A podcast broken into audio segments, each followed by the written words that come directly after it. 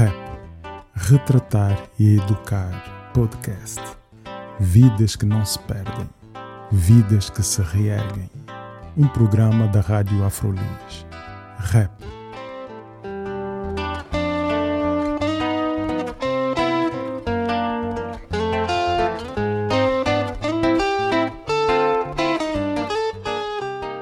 Conheci o Ângelo desde miúdo.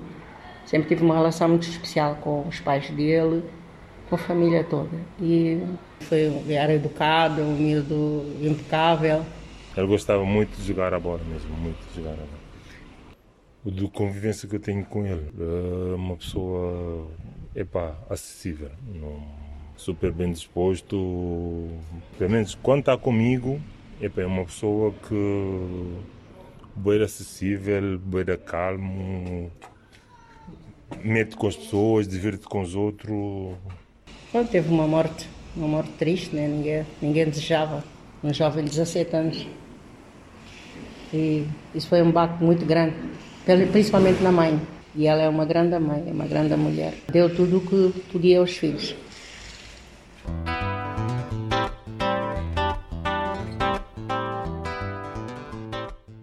O Ângelo estava na carro com o, o dono de carro. O dono de carro é Dadá. O, o Nuca foi dar o meu filho boleia. Depois o Ângelo estava lá na rua de, rua de Lago da Bola. A senhora de café, que era, na Filomena, disse que o meu filho foi lá, foi comer, tomou dois santos, um para um pra ele um para um amigo dele. Que o meu filho nem, nem espera o troco.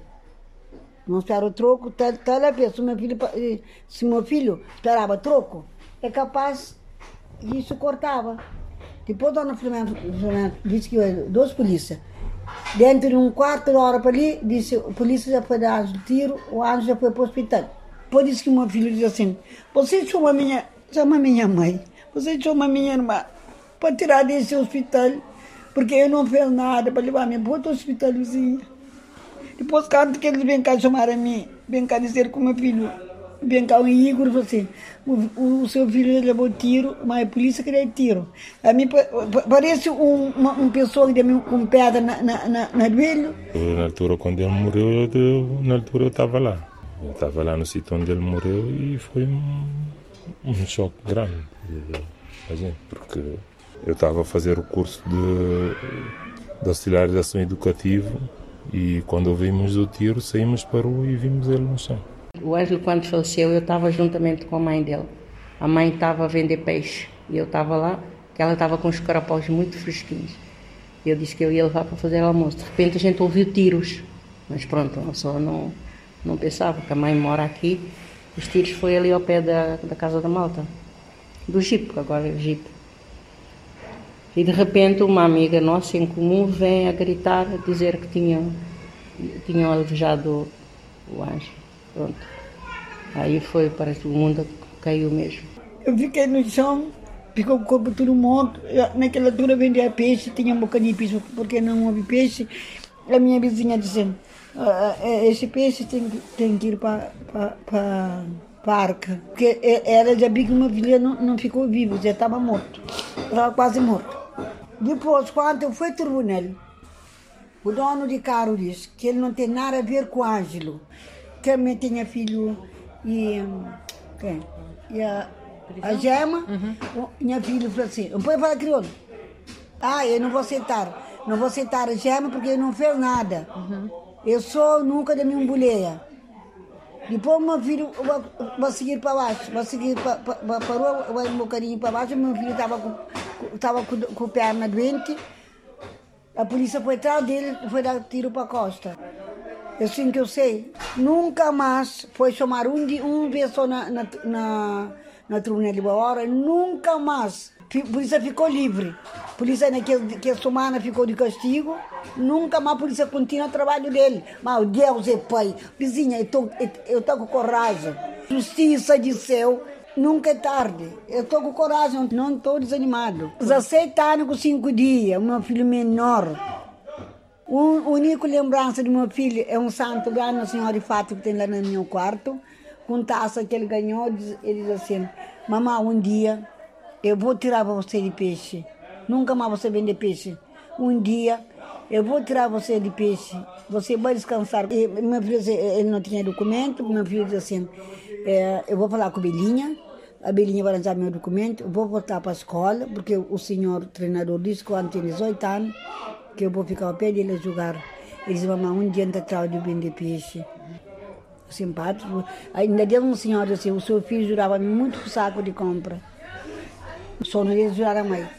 Eu sou convencido se meu filho venha de volta, ah, tudo bem.